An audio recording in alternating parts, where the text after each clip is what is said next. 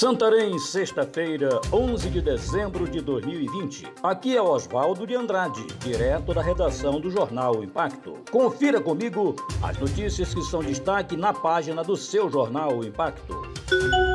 MP investiga denúncia contra empresa de consórcio. Ministério Público do Estado do Pará, por meio do promotor titular da décima Promotoria de Justiça de Santarém, Ramon Furtado, instaurou procedimento visa apurar denúncias contra a empresa Multimarcas Consórcio, com sede na Travessa Francisco Correia, bairro Centro. Será apurado práticas abusivas promovidas pela empresa de consórcio Multimarcas com lesão ao direito do consumidor, ao fazer propaganda enganosa e induzir os contratantes a erro.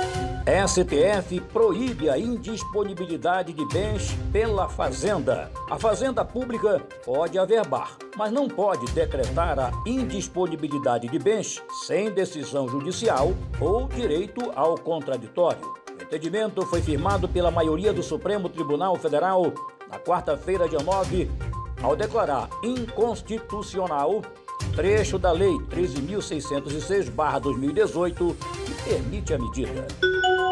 Nélio Aguiar assina ordem de serviço para a revitalização do Mercadão 2000. Fundado em 1985, o Mercadão 2000 agora vai ficar mais bonito e com uma melhor estrutura para quem trabalha e visita o espaço.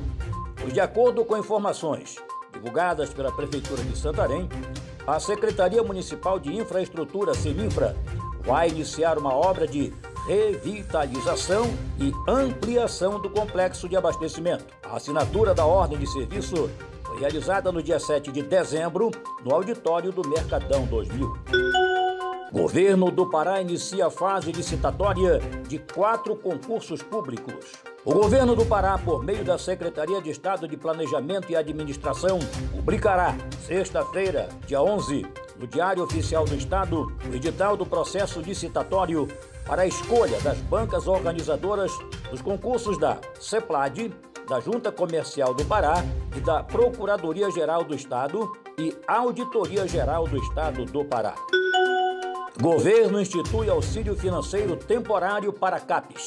Portaria do Ministério da Saúde, publicada nesta quarta-feira, dia 9, no Diário Oficial da União, institui temporariamente incentivo financeiro de custeio para os Centros de Atendimento Psicossocial, CAPES, mantidos por estados e municípios. Segundo a portaria, os valores a serem repassados variam de 28,3 mil reais para os CAPES 1 e até 400 mil reais para os CAPES AD4.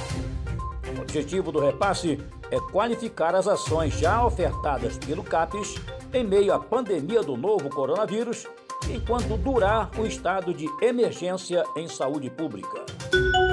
Em seis meses, ambulatório itinerante realizou 14 mil atendimentos. O ambulatório itinerante é uma importante arma de combate e prevenção à Covid-19 que foi implantado pela Prefeitura de Santarém por meio da Secretaria Municipal de Saúde para levar os atendimentos até a população, facilitando o acesso aos serviços e evitando aglomerações nos postos de saúde.